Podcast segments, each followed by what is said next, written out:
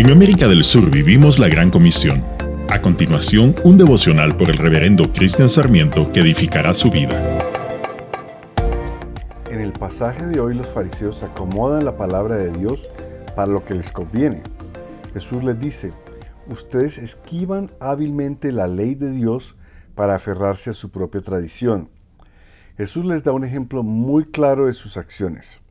Moisés le dio la siguiente ley de Dios. Honra a tu padre y a tu madre. Cualquiera que hable irrespetuosamente de su padre o de su madre tendrá que morir. Los fariseos le contestan a sus padres, lo siento, no puedo ayudarlos porque he jurado darle a Dios lo que les hubiera dado a ustedes. El resultado es que los fariseos anulan la palabra de Dios para transmitir su propia tradición.